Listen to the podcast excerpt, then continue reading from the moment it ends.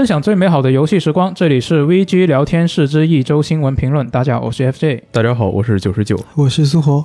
哎，我们的电台节目已经开始在苹果播客上面更新了。各位苹果的用户呢，不妨是收藏，给我们打个分啊、进入节目往下拉就可以打分了。然后各个其他平台的用户也希望大家能够啊一键三连。那本周日呢，我们会举办一个线下活动，到时候我们会聊一下今年上半年发售的那些游戏啊，也会展望一下下半年即将能够玩到的游戏。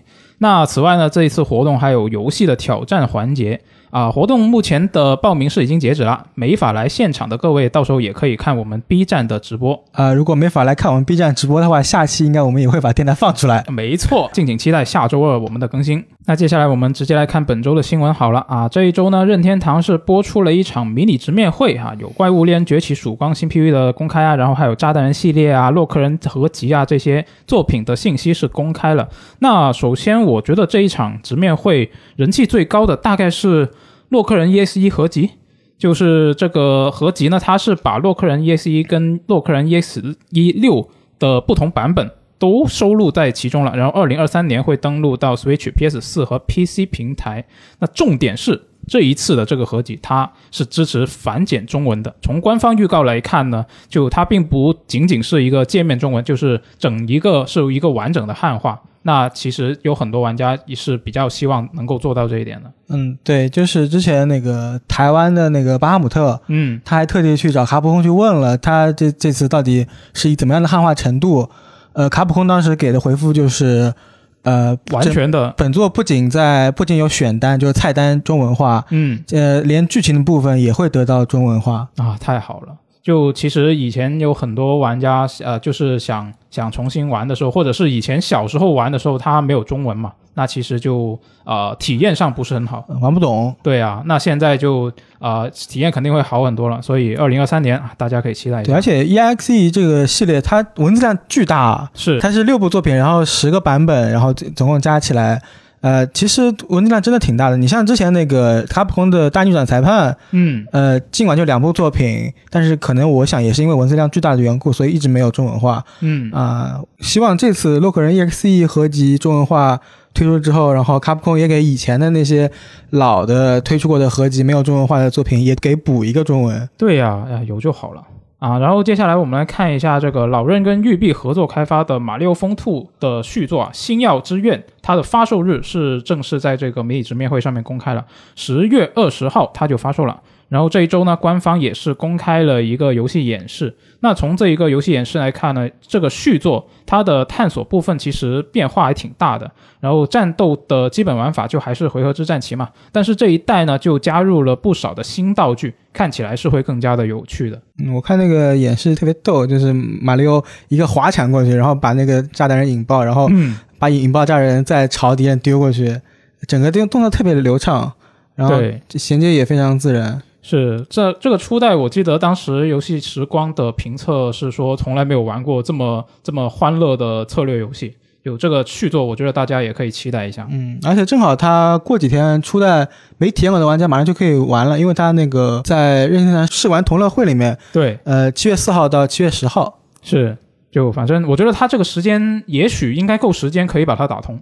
呃，应该够。是，那在玩二代之前，如果没玩过初代的，大家就可以去啊，趁这个机会把它白嫖了，嗯然后直接玩正好就二代。对我就是正好有机会能白嫖，因为之前的话，呃，我我的会员其实是过期了，嗯，但是但是因为最近 PayPal 有个活动，但是哦它有一个充值然后减百分之十五的折扣，嗯，然后我就我就赶紧抓住了一次机会，然后买了两张日服的认亏券，哦，然后顺便把会员给开了。你自己开了还是呃自己另外开了一个家庭车？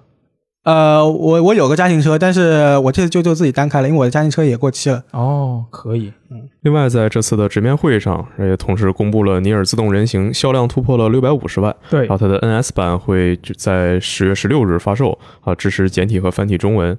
之前印象里，Xbox 和 PC 上都是没有中文的，嗯，然后 PS 那边自己是做了个反中，然后也不知道这个简中是任天堂自己翻的还是怎么样的。它这个六百五的销量，去年六月它是说卖到了六百万，是，然后不知道人工生命现在卖的怎么样了。记得它是刚发售两个月的时候，然后出来说卖了一百万，跟那个自动人形其实是一起说的，说总共卖了七百，然然后自动人形那边是六百，那他就是一百万呗。之后他就也再没说过自己的销量了。但嗯我估计已经比原版的销量好了。呃，应该是那应该是的。这次这个自动人形的 NS 版叫《季业终结版》，包含了之前推出的所有 DLC，比如说那个竞技场，然后比如那个少年尼尔那些衣服。应该就是能暴打那个社长的那个 DLC 吧？呃，对，嗯，呃，但是它也有一个独占的 DLC，里面有之前《最终幻想十四》联动那个那套白色的二 P 皮肤，然后还有几套日式的皮肤，还有一些饰品啊、辅助机外观什么的。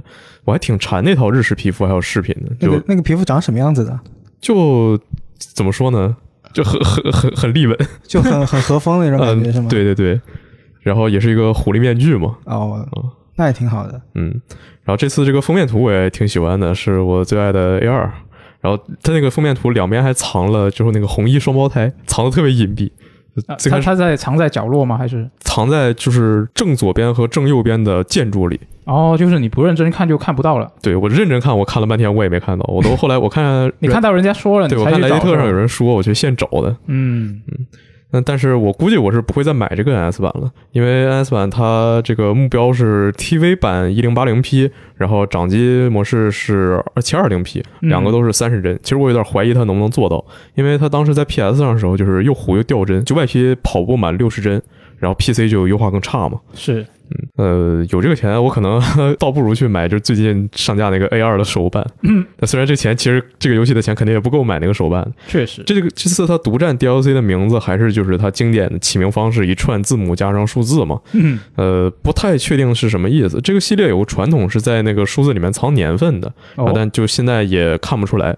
但一个新的数字就对应一个新的年份，它可能会对应新的剧情，这个也就要等它出了之后再看了。嗯我看有人猜测那个他他那个一串数字是一万八千一万一千八百多少多少多少，嗯，然后有人没有办法考到考据到一万八千啊，不是一一万以上的年份，嗯但他们能考据到一千八百六十三年，嗯，然后在历史上，在那个日本历史上，好像幕府的时候有一个相应的事件，不知道是在致敬还是什么情况。这那都不知道的。诶，那除了这个尼尔自动人形，你还对直面会上的哪款游戏感兴趣呢？直面会上有个叫 Blank 的游戏，就是一个黑白风格的场景解谜游戏，嗯主角是一只小狼，还有一只小鹿，他们一起冒险吧。嗯，就这样的一个游戏，它的呃会在二零二三年的二月发售。对我来说，一个不太好的点就是它一定要双人合作，你可以本地合作，你也可以线上合作，但总之你就一定要双人合作啊，双人成行是吧？啊。对，嗯嗯然后到时候看看能不能自己给它打通吧。尽管是黑白画风，但我觉得那个呃小动物还挺可爱的。嗯，对印，象中，嗯除了这个的话，就是那个《重返猴岛》，其实它原作我也没玩过，我也没了解过，但就听说很经典嘛，一直久闻大名。对然后就到时候玩一下。其实那个美术风格我还挺喜欢的。呃除了这个，就还有个叫什么什么镭射眼什么的游戏，看着、啊看着挺怪的。那个那个我也很感兴趣。啊，那个就等、呃对我当时那个时候，我看到他的预告片里那个人，我感觉很眼熟，感觉像是呃《再见狂野之心》里面的那个角色。那我倒没觉得。但然后后来查了一下发行商，确实是那个组做的。嗯呃，它其实这个预告是一个很看起来很很神神叨叨的预告，就是呃一个叫做罗雷莱的女性，嗯啊、她有一个镭射眼，哦然后呃，她就戴这副眼镜，然后那个镜片会发光，发出红光，但我也不知道她的镭射眼是有什么用。嗯呃，然后整体的画风也是一个黑白画风，然后中间可能会穿穿插一点红色的或者粉色的这种色调吧。嗯然后呢，它的商店页面介绍也特别的不明所以，它就是说，呃，想象你是在一个巴莱克庄园里面，或者说是什么教堂里面，你是一个呃，你作为一个飘荡在这边的女性，你会做什么？你就展开想想象。然后我也我也想象不出来我能干嘛，看起来好像有点像是一个探案解谜类似的，有有些惊悚要素的游戏。但反正就是你看它预告也好，你看它的商店页面也好也好，你都不知道它要讲一个什么故事，对，完全想象不出对，而且也看不出来到底是要怎么玩儿。那就是很神秘的一个游戏。嗯然后之前那个《再见狂野之心》其实还挺让人印象深刻的，我还挺喜欢的。哈草游戏。嗯然后还有这次直面会，另外一个让我印象很深刻的，对，不是就单纯说印象深刻哦，嗯就是那个奥特曼的啊，对对对对对，奥奥特呃曼怪兽农场，奥特曼种地，对，现在就一切种地嘛，你怪物猎人也是种地，哎然后其实这次那个二次元也是种地，这次你直面会有很多。种地游戏，对，还有还有那个还有迪士尼种地。迪士尼啊，对对对，迪士尼种啊地，都是种地。然后奥特曼农场就是，呃，顾名思义，你把奥特曼里面的怪兽，呃，招募过来，然后给他们培培训，然后呃，也可以种地，然后派他们去 派他们去探险，然后提升能力，有点像养宠物。跟然后再加上跟那个跟别的怪兽对战，甚至还可以合体，就是你你把两个怪兽放在一起，好像能合体成新的以前没见过的怪兽。合体还行然后我问了一个，我我问了一下秋雨，秋雨不是特别喜欢奥特曼吗？啊，是然后我想他可能会玩这一组，结果然后他给我的他给我了一个很很我没想到的回答，是我他说他绝对不会玩这一座的，因为他如果玩了这座，他可能会喜欢上这群怪兽，他会共情这些怪兽，哦，将来再看奥特曼的时候，他会不忍心看到奥特曼打这批怪兽的，所以他坚决不玩这款游戏。好像很容易理解这个逻辑。嗯，然后还有就是这次直面会上那个 DQ，呃 DQT 就是那个《勇者斗恶龙宝藏篇》，对，呃也放了一个新的预告，然后展示出了新的时机，而且确定发售日了，是十二月九号发售，对，并且支持中文。呃，这一座里面，因为 DQ 十一里面的那个卡缪是，呃，我给我的印象是有点酷酷的，然后也不怎么有点闷的那种性格。嗯，然后这一座它讲述的是卡缪跟他妹妹小时候的事情，这个时候是一个还是一个还是比较开朗的状啊、态。是一个小正太的形形象嗯，啊、就给我有一种反差感吧。然后这次预告片里面也看到，就是卡缪跟他妹妹能够一起招募怪兽，然后利用怪兽的各种能力来进行探宝，以及呃招募怪兽进行作战，看起来还挺欢乐的。嗯，到时候可能会嗯买来试一下。还有就是结尾的时候，他终于公布了是 P 三、P、P 四 G、P 五 R 会上 NS 嘛。其实之前也有预预料到吧，因为毕竟之前前面都都公布过了，对，啊，这你你就单独不上一个 NS 也有点说不过去。呃，如果跟之前那个 Xbox XGP 的那个进的逻辑一样的话，我估计这次也是就 P 五二会带全部 DLC 吧。嗯，这次我比较感兴趣的就是那个 P 四 G，因为我 P 四 G 其实它之前上 PC 版的时候我买了，但是确实感觉还是这种游戏还是移动端，呃，或者说是随时随地能玩会比较舒服一些，啊，是这样机模式会玩的开心一些，就是呃，所以我我就一直在等它会不会将来会上 Switch 平台，毕竟之前世嘉也说过嘛，尽可能想让嗯、游戏更多的平台都能够玩得到。对吧？嗯，啊那所以这一个你会买是吧？对对对，嗯，然后这次直面会呢，还有一些其他的消息，这里就简单提一下。首先是这个炸弹人系列新作啊，超级炸弹人 R 二将会在二零二三年发售。那我看到这个之后呢，我马上就知道啊、这个乃木坂的前成员白石麻衣他有新的工作了啊，因为他之前在呃自家的综艺节目里面就有很有过几次就跟主持人就对拼这个炸弹人比拼的这样一个环节嘛。所以之前其实也有看过他给炸弹人相关的游戏做一些宣传什么的，所以我一看到这个新作，我就知道他又有新的工作可以接了。然后呢，还有这个 RPG 时光莱特传说将会在八月十八号发售，以及刚刚我们提到过的那个迪士尼种地啊，叫做迪士尼啊梦幻新谷，将会在九月六号开始这个抢先体验。呃，哆啦 A 梦牧场物语的一个新作《大自然与大自然的王国与大家的家》将会在二零二二年发售。嗯，如果大家没有玩过前作的话，其实马上也有一个试玩同乐会，就是七月四号到七月十号吧，会有前作的一个试玩同乐会，嗯，正好跟那个马拉马里奥疯兔的时间给撞了，大家选一个吧。啊，但是但是我想《牧场物语》这个可能不一定有时间打完。对，感觉是这个游戏，感觉就很花时间。然后呢，在这个直面会当天就已经有一些游戏是发售了。首先就是这个小小诺亚乐园的后继者，它是当天就发售了。对，完全没有想到它会出一个新作。嗯，像之前的话，它其实是前身是一个手游，对，它一六年跟运营运营到一九年，一九年停服了。呃，估计本来大家就想到，嗯，这游戏将来就没了。然后今天那直面会那天突然公布啊，死去的游戏突然在记忆中呃袭击我，这种感觉。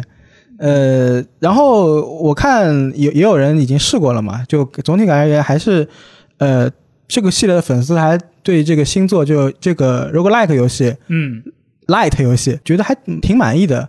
呃，Steam 上也是特别好评。呃，但可能内容是量上有点不足，会稍微有点干吧之类的。嗯，那反正现在已经发售了，大家可以留意一下啊、其他玩家已经买了的玩家的一些评价。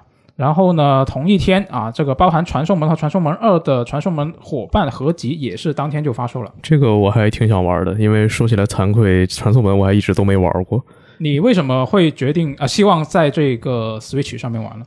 因为我 PC 带不动啊。啊，这这个游戏也要求也不是很高吧？你的电脑、你的笔记本恐怖如斯。我现在不对我的笔记本抱任何希望你的笔记。本不是二零一零年以后发售的吗？我的笔记本它现在就哪怕我不玩游戏，我就普通的拿它工作，它也会变得特别烫。然后因为它整个的键盘还是一个那种金属的设计，就像一个铁板一样，就摸着就已经呃无法再继续操作了。哦，那建议你下一次发工资就马上买一个新的。我想，哎，攒钱吧，攒钱搞个台式啊。哦，你想搞台式对你，你不能就总弄个笔记本，然后总也跟不上。没有，我在想，我现在在想啊，因为最近不是那个显卡很贵嘛，就最近两年都，嗯我我现在是在想的就是我追求这个显卡有一个更实际的办法，就是弄一个办公本，然后再游戏机，这样的组合可能会比较正常。那那不是我现在不是，那那如果对我现在就是这样，那如果我这个马上呃，这个比如说二 K 他给我一个游戏，来你来做评测，然后我提前给了马上只能有 PC 版，那我怎么办？啊，说得好，那没办法，嗯，那确实现在显卡很麻烦嘛，啊，但但是个扯远了，那反正你加油啊，你看到如果有便宜的显卡，也请告诉我一声。嗯，然后呢，这个直面会当天呢，还有这个时空勇士的试玩版也已经上线了，那感兴趣的朋友可以去试一下。那聊完这个任天堂直面会呢，我们来看一下索尼方面的消息。索尼在本周呢是公布了一个新的电竞硬件系列子品牌，叫做英纵。那这个子品牌呢，它这一次是啊介绍了三款耳机新品以及两款显示器新品，显示器的新品。基本上就是之前泄露的东西。啊，对，是的，之前已经被啾啾党爆料过了。然后呢，这个耳机呢，它是分了三档价位与规格的三个产品嘛，啊，分别是这个 H 三、H 七和 H 九。这个 H 三呢，它是一个有线耳机，售价是九十九刀啊，感觉应该就是一个平平无奇的耳机啊，它的价位也是，嗯，也还差不多吧，就六百块钱人民币这一个档位。然后 H 七呢，它是一个无线的耳机，续航有四十小时，然后定价是二二九刀，就是一千五左右的这个人民币的一个价位。然后 H 九它是一个无线耳机，加上了主动降噪的功能，续航时间是有三十二小时，然后是二百九十九刀，也就是两千元这个档位的一个价位。呃，它 H 九的这个降噪技术呢，是来自索尼自家的 WH 一千 XM 系列，但是外媒它是评测过之后是说，这个 H 九它的降噪的效果是比不上 XM 三代的。不过这个 H 七和 H 九都是支持二点四 G 赫兹无线连接的，那 PS 五的那个 POS 三 D 只是支持蓝牙连接，那配 PS 五。我感觉可能还是这两个新品会更好一点啊，当然了，它们的价格也不一样啊。不过感觉我觉得，如果你是为了给这个主机配一个呃耳机的话，我觉得还是选第三方比较实际，因为现在其实有很多第三方的耳机，它是支持呃不同的一些平台的，你买一个全平台通用的，我觉得会更好一些。然后显示器方面呢，你很明显就能看到这一个音纵，它是一个专为 PC 设计的一个产品，但是呢，官方也强调说，这个产品也是能够满足主机游戏需求的。嗯，我看那个那两个显示器的外观，感觉是跟 PS 五是同一个设计语言的，呃，你就是那个配色。对你要说的话，耳机跟显示器都是但是它那个耳机，我觉得真的很丑。啊，对我也这么觉得。就它的耳机跟我觉得它之前啊、我觉得它的耳机简直看起来像是一个十年前的设计。嗯，就这么说吧，我不会把它带到外面去，我觉得我在家我都不会带的真的吗？啊。那那有点夸张啊。那说回这个显示器本身啊，它这一次两个产品分别是 M 三跟 M 九，都是二十七寸的一个显示器。然后 M 三呢，它是一个幺零八零 P 的呃呃一个产品，然后啊 IPS 面板，刷新率是二百四十赫兹，然后响应速度是一毫秒，HDR 它是四百这个档位。然后支持 VRR，它的定价是五百二十九刀，也就是三千五百人民币这个价位。好贵哦。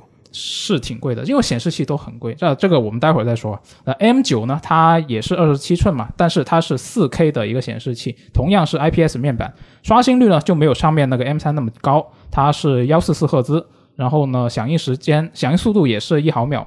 HDR 呢，它是达到了六百。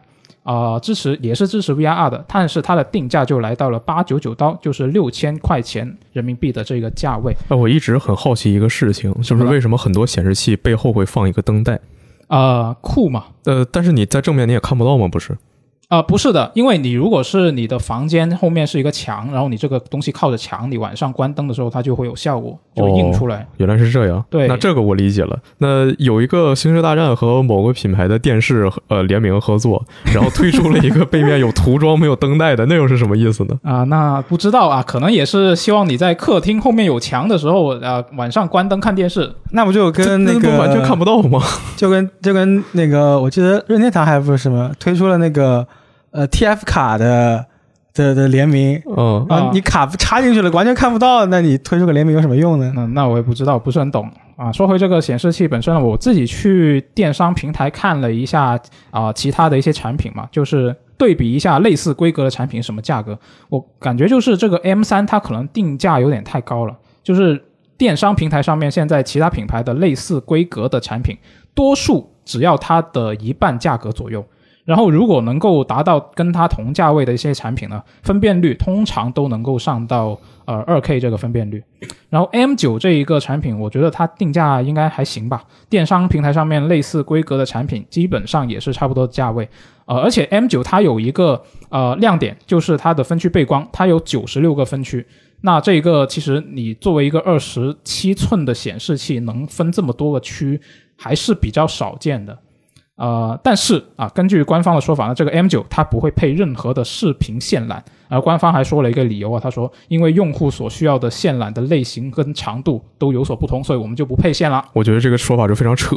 你你不送就不送了，你居然能说出这样的理由你？不是说为了环保呢？对啊，嗯你对你真的不如说为了环保了。就你拿这个话，那以后什么都不用送了，你那个显示器支架你也不用送了，然后以后那各种机器充电器你不用送了，然后你你你什么以后 PS 五、PS 六手柄耳机都不用送了，连那外壳都可以省了。啊，其实我当初看到这个他说这句话的时候，我还觉得说啊、为什么要专门说这个事情呢？我觉得不配线不是很正常的吗？因为我之前自己买的那些显示器全部都没有配线的，除除了是那种就是你在淘宝第三第三方的商家，他可能会给你赠送一个赠品那种线，今天那种就有 F J 跟我说这事儿，我还觉得很奇怪，为什么我买的他就送了呢？还送两根？对啊，我后来发现了，我跟我我问了柯泽，柯泽他是买过很多显示器嘛，我也不知道他为什么买那么多显示器，但总之他就买过很多显示器啊，他就告诉我说，中高端的显示器它配线给你是一个基本操作啊，有的还会按它的接口配，就是它有三个接口，它就给你配三种线，嗯就基本操作。嗯，然后我就发现啊，我完全就是被自己的经济实力限制了我的眼界。就其实这个是一个很正常的事情。那这个是我觉得他这个话单独拿出来说就有点奇怪，可能就是外媒问他了，他才被迫回答吧。那不然如果他自己就提起这个事情也挺蠢的。那反正这一次公布的这个显示器跟呃耳机的产品，我就觉得说，因为它毕竟是一个电竞品牌吧，啊、感觉就是是不是索尼现在啊、会比较重视说啊、PC 游戏这方面，就包括软硬件，其实都已经非常的重重视了。那反正这一次的这一批产品，我看到国内已经有媒体是已经提前拿到了这些产品，然后做了评测了。那感兴趣的朋友也可以去多看一些评测，看看实际上媒体评测出来是一个什么样的结果。接下来我们来关注一下战神诸神黄昏的消息。哎，不过但是他有什么消息吗？呃，他有消息，但又没有完全有消息。我觉得就跟他最近就平时的那些都差不多的性质。是吧？差不多是吧？那这一周是啊、其实最近吧，不不只是这一周，这个战关于战神诸神黄昏的传闻都很多嘛。有些舅舅党他就爆料说什么六月二十啊六月三十号会有消息什么的，结果现在看来也没有对，舅舅长真的急了。啊，是挺急的。那反正现在啊、这一周是圣莫妮卡工作室的创意总监巴洛格，他也是前一座的总监嘛，他就发推是呼吁大家是保持耐心。就很多人是因为最近的传闻，就一直在在他的推特上，或者是在一些相关人士的推特下面就问说，究竟什么时候公布这个发售日啊什么的。然后呢，这个巴洛格他就啊、他的话其实总结下来就是说，具体现在还不能说，请大家继续等。但是有一个很重要的事情是，他再次保证了这个游戏不会再延期。我觉得这个还是挺重要的。我还看到一个有些人特别过分的，就是往工作室女员工的私信里面发不雅照片，啊，是，就然后一然后就把这个扣巴洛的就怒了。嗯，就真的很过分。那反正这个他他，我觉得他现在不说具体发售日，我觉得也不是他不想说吧。就反正按他说法，也是这个事情并不取决于他决定嘛。我看到那个有人说。赶紧来一波黑客，然后把他的剧情 泄露一下，然后就呃，他就会发售。还是不要干了，就是因为因为他那个那个人，他当时我看他说的理由是，之前呃《最后生还者》第二部的时候，本来说因为疫情无限期延期，然后剧情全都被露出来了，他马上就决定说两个月后就发售。啊。嗯，那这个不好说。我觉得这个事情跟之前的《猎天使魔女三》啊，神谷英树啊，他发的那些退，对对，发他的态度其实是很类似的。就其实也不是说他不想分享新消息，嗯，就是包括这次任天堂迷你直面会，我当时还想了半天，《猎天使魔女》到底算第一方还是第三方？啊，对呀，你这么一说，我我愣了一下，然后想他可能会出现，他可能又不会出现，嗯，然后结现在结果就是没出现。对，这反正这个就真的只能耐心等了。但既然他，我觉得他已经这么多次的强调说不会延期的话，那我们预计他年底吧，年底应该能玩得到。那我我觉得最晚他现在说了这么多次，他就算就算真的我就做不完了，我就一个半成品，我也必须拿出来了，要不然太打脸了。对，是的。那我觉得如果他是比如说年末发售，那我觉得最晚他应该九月份就会开始公布消息了，大家就继续等吧，只能等了。我感觉战神现在已经是一个介于稳和不稳之间的作品了。我觉得他哪怕说拿出来下线，应该也就是就是跟前作一样嘛，就只不过最差的情况就是说我没有新的东西，但依然会是一个优秀的作品。嗯，但是他现在拖了这么长时间，就给又让人觉得说，哪怕到时候拿出来，它是一个很优秀的作品，但只要不够惊人，就还是翻车。就是你觉得他现在拖这段时间，或者是就是一直不公布消息，会呃意外的拔高大家的期待？呃，对，而且就是呃让已已经让很多人很不爽了嘛。我觉得有一点不爽是舅舅党带来的，不是索尼的问题，是舅舅党的问题。没错，就是舅舅党把这个氛围给炒起来了，就是就跟去年还是前年，所有舅舅党都说这这这次 E 三会有 NS Pro 啊，是，然后任天堂啥都没公布，然后过过了几个月出来了一个 O 呃 OLED。啊，对对对，就就就那种感觉一样。其实舅舅党党他他他他把那个氛围炒得太热了，然后可能有有些吃瓜群众这个心情就躁动起来了，嗯，对吧？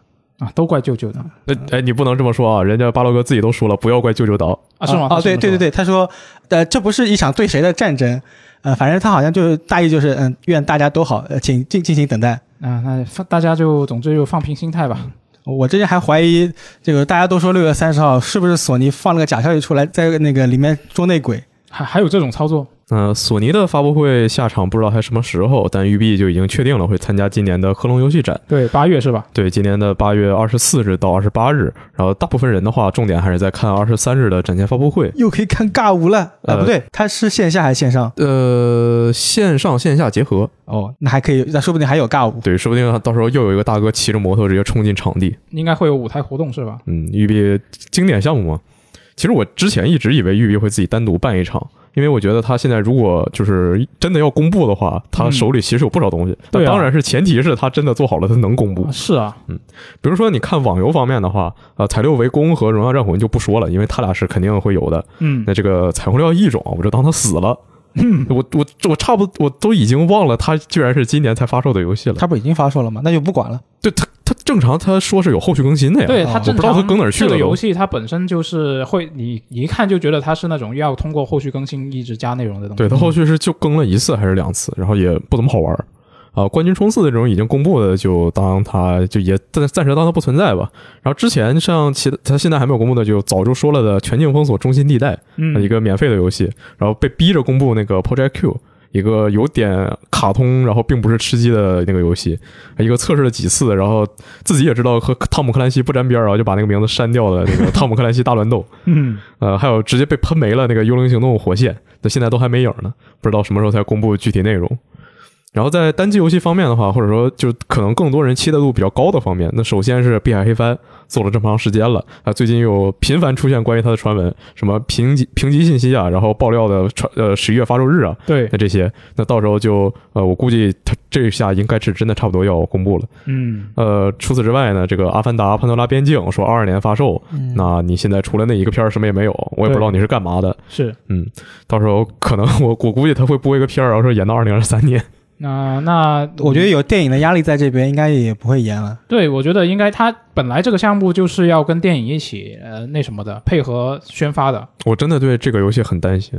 我我觉得也不会吧，我个人不是很担心，就是它的下限就是呃换皮孤岛惊魂，但是他那样的话，他一定不如《孤岛惊魂》。那是那是，但但他连《孤岛惊魂》都比不了，那这游戏就完了。就《阿凡达》，它现在也并不是一个非常有号召力的 IP，对吧？嗯嗯，就感觉挺微妙的。是传闻中他还在做一个代号 Over 的幽灵行动，虽然我觉得这个系列已经 Over 了。之后之前公布了细胞分裂重置版，这个我觉得可以期待。但那个还在早期阶段吧，公布的时候就说在，对啊，但你看个新片儿我就很高兴了呀。嗯啊，随随便播个片，就因为他说是那个完全重置嘛，对就还不知道他做成什么样呢，你起码给我看一眼啊。嗯然后什么看门狗、波斯王子、超越善恶这些应该是都没有的。看门狗可能我觉得被雪藏了，波斯王子那个样儿等吧，就就等吧。对这些东西，而且这些东西如果真的有的话，育碧他肯定会自己开一场。是嗯呃，刺客信条，我觉得它到时候会有内容，但是应该是关于英灵殿年末的结局更新。嗯，然后真的新作的话，要等到九月专门的刺客信条发布会。嗯，呃，也可能他这次弄一个先导预告片，然后详细内容在九月的自己的发布会。有可能那其实育育碧已经公布了一个很很受玩家期待的游戏《马里奥加风兔》，啊，对，然后在这一周呢，光荣特库摩却又正式公开了《天堂的异乡人：最终幻想起源》的首个 DLC，首个 DLC 叫做龙王呃龙王巴哈姆特试炼，试炼对。对呃，因为大家都知道，呃，这个起源跟其实最终幻想初代是千丝万缕的紧密关系。嗯呃，其实，在初代里面，龙王巴哈姆特就已经出现了，就是你其实它算是游戏后期、中期的一个转折点，就是呃，你到龙王巴哈姆特那个剧情的时候，呃它会让你去某个塔里面去进行一场试炼，嗯，就是让光之四光之战士四个人去试炼，然后试炼通过之后，呃，就会进行转职，呃，整整体的四个光之战士就样貌也会发生大变化。你说的是最终幻想的初代的啊，对对对，剧情是吧？初代就是这样子，但嗯但但很明显，起源不会按照这个剧本走，对吧？嗯呃，因为起源他杰杰克他的身份比较特殊，呃，这我都我都。怕我都怕杰克过去把巴哈姆特手撕了。他应该就是手撕巴哈姆特吧？因为他不是有一场预告片里面成出现那个他打了，但是我我难道他真的结尾打赢了要把他撕了吗？呃，打赢了，可能就哦，他跟那个巴哈姆特串通一气，哦然后将来光之战士来你这儿的时候，哦你给他们进行一场试炼。啊，你你给他们安排上那那个项目去旅游，你就进那个房子，然后到那儿就是我开的店，然后让他们在里面消费多少才能出来。哎，对我感觉就是这个概念。然后，然后这次预告片里面有点让我没想到的是，其实光之战士也登场了，对我还以为这个要等到第他最后一个 DLC 才会有个。什么什么的未来是吗？对，他接下来这个 DLC 就是巴龙巴哈姆特的试炼会在七月二十号上线，嗯接下来还有一个 DLC 叫《次元徘徊者基尔杰美什》，然后第三个 DLC 叫《另一个未来》。对，另一个未来那个，我本来以为是会更加有剧剧情表现的的一个 DLC，没有想到光之战士在这边就登场了。光之战士这几个这个造型感觉有点像是《最终幻想纷争》里面的那个造型。嗯初代里面其实四个光之战士跟呃跟杰克的这个身份的角色是打了两次的，我也不知道这次预告片里面他会他打的是对应的哪一次，可能是第一次吧。但我我就有又有很矛盾的点，就是如果这四个光之战士真正的光之战士，那如果杰克把他们打赢了，那那结局怎么处理就很奇怪。我觉得无所谓吧，因为你单独拿《最终幻想一》，他自己就跟自己矛盾，然后拿起源，起源也跟自己矛盾，然后把他俩放在一起，那更矛盾。我觉得就也就矛盾了吧。那可能就是新的故事，新的起点。呃，野野村哲也重野村幻想，嗯，差不多。然后这次除了新的 BOSS 之外，也会加入新的职业战士跟新武器杖，对那个杖，我从他截图没看，没太看出来是什么，感觉像鞭子。那就是鞭子吧。呃，行。除此之外呢，这它还会追加一个新的装备类型——配件啊。通过这个放各种各样的配件，玩家可以进一步的提升数值，获得各种各样的特殊效果，就让本来可能还不是那么刷的这个游戏又刷起来了。有点当时人王那个人王二的 DLC 加了新的配饰，然后就开始新一轮的狂刷不止。嗯接下来是另外一条有关《最终幻想》的新闻。在采访中呢，游戏制作人吉田直树说到，呃，为了让《最终幻想十六》有中世纪的幻想感，这个游戏的动捕和配音都找了欧洲人来做。哦其实从很早的采访，应该是这游戏刚公布没多长时间的采访里，他就有说过，当时游戏就是以英语为重点在做，做完英语版才会考虑再做一个日语的版本。这个我有印象，他当时说的是优先把英语给做好了再说。对，如果是一个欧美背景的游戏，我确实会觉得英配更舒服。比如说卡普空那些什么生化呀、鬼泣啊一堆游戏，还有像《龙之信条》，那英语用的特别考究。啊是吗？对，而且它都是好几年、好几年之后，生化和龙之信条才加入了日配，嗯之前就只有是英配的。但是卡普空可以，SE 真不行。SE 就是我在以前电台里说的那种日本人不会做西幻的代表。它在欧美的背景，然后它里面基本上所有角色也都是顶着日本的脸在干日本的事儿，嗯然后所以我就还是用日配吧。但老实说，年末那个 Forspoken 我可能会用英配来玩。啊，对，那个确实，那个看起来还比较欧美。嗯但这一座尽管他说是英配这么考究，但我可能还是会采用用用日配来玩。毕竟之前玩 FF 都是用日配来玩。对，因为它是 FF 是吧？啊、对，对，之前比如说那个《最终幻想十五》啊，又是我最爱的《最终幻想十五》。嗯，你看那个诺克提斯，他其实是一个比较日本的形象。他们队里四个人其实都是比较日本的一个形象。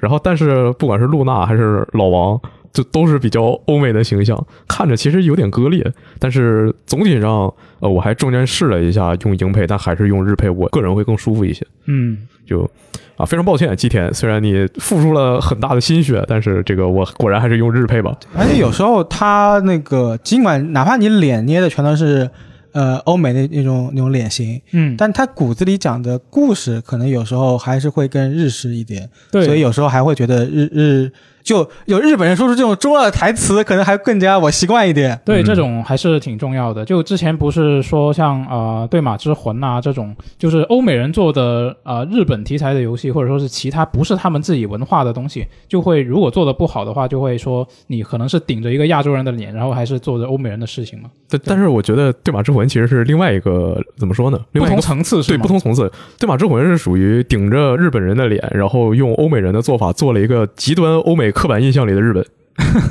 那那像黑暗之魂或者说艾尔登法环这种，你们会更倾向于日配还是英配呢？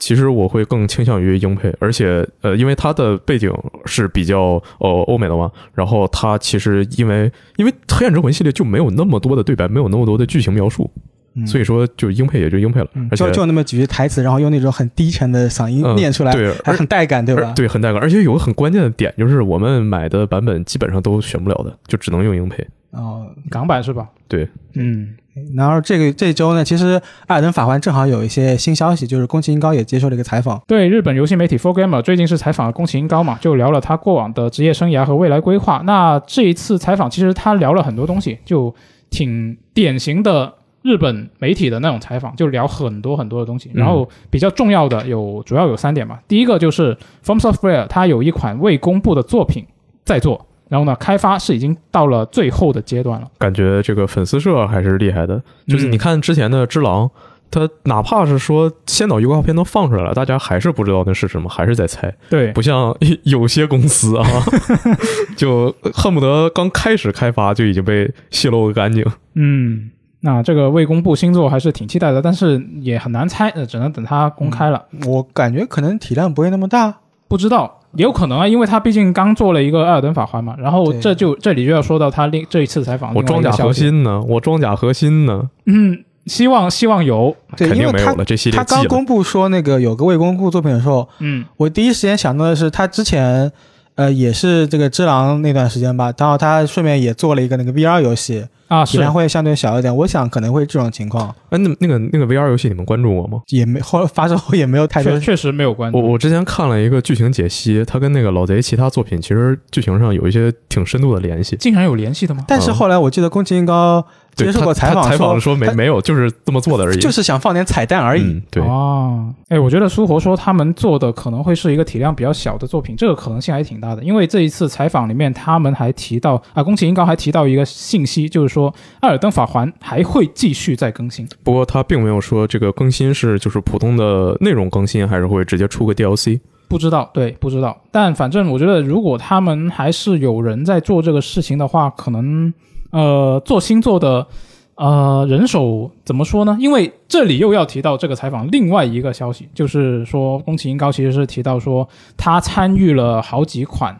不同的作品，嗯，然后都是呃没有公开。那其实里面他们也挺忙的。那有多少人手在这一个现在未公布、已经在开发阶段的这个作品呢？不好说，不知道。然后呢，宫崎英高他还提了一下，就是说未来他想尝试一些比以往的作品更加抽象的幻想题材作品啊，更加抽象，不知道要怎么个抽象。他说是在做其他作品过程中积累一些想法，但是可能并不是那么适合放到就现在正在做的东西里面，嗯然后就把这些想法暂时搁置了。那我提供一个想法啊，就是什么呢是你把你之前有的所有想法，就你也不管它有没有什么逻辑，有没有什么联系，全堆到一个游戏里，让这这游戏真的就很抽象了。啊，这就很酷。嗯，对，嗯，那就啊，这个嗯，采访里面还有一个重点，我想就是他说会提高公司员工的待遇。嗯，因为之前一直传了就很久的一个就是 FS 是黑作坊嘛，对，就是血汗工厂，嗯就觉得好像就是看这个离离职员工的爆料之类的，就是觉得好像里面工资会很低之类的。嗯反正这次提高了嘛，就毕竟《艾尔登法环》大卖嘛，那可估计也也是能赚到不少钱吧。啊，对，说到这个《艾尔登法环》大卖，呃，宫崎英高在采访里面也是说了一提了一嘴说啊，我到现在都不知道《艾尔登法环》为什么会这么火。他说，呃，可能是因为跟这个马丁老爷子合作，可能是因为我们这个是开放世界啊，但是呢，总的来说就是现在还不能很清楚的分析出这个具体的原因是什么。呃，对啊，对对对对这个挺。凡尔赛的，对对不对对对可以很酷啊。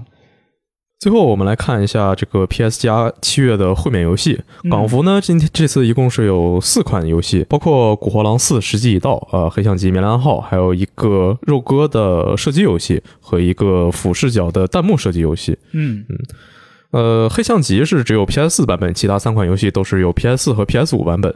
对，呃，这七月会免领取时间呢，就是七月五日至八月一日，大家有兴趣的可以玩一下。对，古惑狼就是那种，就虽然它不是一个爆火的三 A，但是有经典硬核的关卡设计啊，游戏性拉满的这种游戏，哪怕就真的只有它一个，其实这个月的会免也算值了。不过就是需要注意的一点是，这个游戏它真的很难，然后如果你要白金的话，它会更难。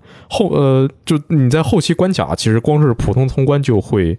怎么说呢？有些卡手需要尝试很多次，然后再加上它有几个奖杯是要你最短时间通过所有的关卡，就需要大量的砸时间练习。如果是那种说我开了一个游戏，然后我拿到一个奖杯，我就一定要把它白金的人，那你谨慎点，这个游戏建议不要碰。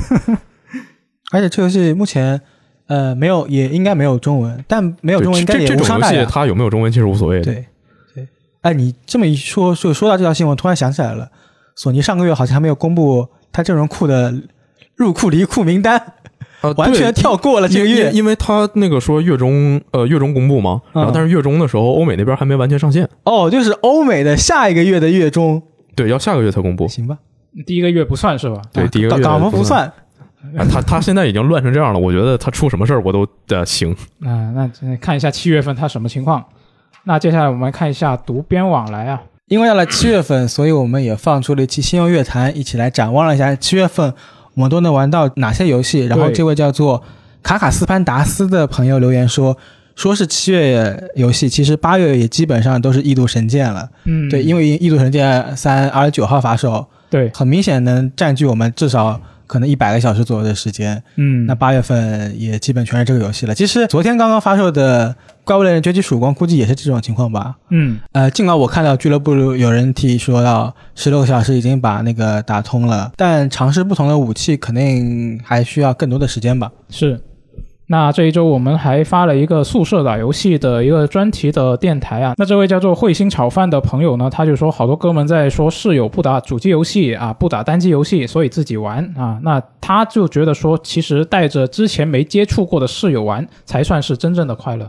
那这个我也有体会。我当时聊这个电台的时候，不是说就是通过这个 PSP 就把别人带进坑了吗？虽然我没有把他带进这个单机游戏的坑，我感觉好像也不是你带他，是他看着看着自己就想进了。是吗？那如果我不玩的话，没有我带的话，有道理有道理有道理他也不会进坑是吧？嗯，那这个确实有道理的那啊后来那个你们都入了同样的坑，你们有一起玩什么的吗？啊、我们有啊，我们有一起玩高达游戏啊。哦，牛逼！嗯接下来这位叫 Level E 的朋友说，本科时候有一个学期做课设，题目是关于太空建筑的，于是有个朋友就推荐他玩质量效应，后来又带他入坑了辐射系列。大三之前基本上只玩手游的他呢，在这个 Steam 上开始买自己感兴趣的单机游戏，后来也入了 NS 和 x S x 现在离开了原本的行业，在一个游戏大厂实习。之前那个朋友也成了现在的男友，哦，真好啊，真羡慕啊！是啊，为什么我带别人玩游戏，他们就都不入坑呢？为什么没有人带我入坑一些游戏呢？为什么没有人和我玩着玩着就成了男友女友呢？那这不是因为你选择了师兄吗？没有选美少女呃，不至于吧？啊？行吧，行吧，那我、呃、下一条评论啊，呃，这一周呃上一周不是这一周啊，上一周的一周新闻评论呢啊、当时是聊了《异度神剑》嘛，然后这位叫做九齿獠牙的朋友呢。他就说，《异度神剑二》的战斗教程是做得比较烂的，他是觉得很有共鸣。当时我们也聊到这个事情嘛，然后他说，他当时是玩到第五章才明白上球是一个怎么回事的东西，而且是看了氢离子做的战斗攻略之后才懂的。就明明说这个战斗系统是这个游戏的一个很大的亮点呀，如果是因为这个糟糕的教程导致到最后都没能理解这个玩法的话，就太可惜了。那我觉得没能理解这个玩法的人，可能到不了最后。嗯 嗯，呃，氢离子那个做的战斗系统确实我相对而言非常易于上手，是易于易于懂。我我当时也是看氢离子的那个他的攻略啊，来来来掌握这个战斗系统的。可以，很酷。嗯，然后还有一位叫做悠悠的朋友，就是留言说啊、新名出来了，大家的 X XP 系统都暴露出来了。啊、新名确实很招人喜欢，然后呃，他那个那个红的眼影，就是我我觉得是他整个角色的一个非常亮眼的设计。嗯，嗯、然后再加上整体形象也也非非常的非常突出吧。感觉是知心大姐姐。对。那以上就是本周一周新闻评论的内容了。那下周我们能玩到什么游戏呢？首先是七月七号有这个《风之少年克罗诺亚一和二乘风归来》这样一个合集。对，它现在已经上了一个试玩版，大家也可以去试一下。它应该是试玩版是包含一跟二前面几关的内容。嗯，玩个开头先试一下是不是适合自己。然后呢，七月八号有这个《仙剑客栈二》。呃，《仙剑客栈二》就是即使抛开仙剑这个这个主题，嗯我他单说客栈经营的部分，其实我就很感兴趣。我还我还记得我小时候在四三九九上玩那个，应该是一个同人游戏吧，嗯，就同福客栈的一个 Flash 小游戏，哦啊，，那个时候就玩的昏天黑地的，就觉得觉得我玩的玩的特别有意思。这这这次二代出来之后，我估计估计还会到时候也会上手试一下吧。嗯，七月八号就能玩到了。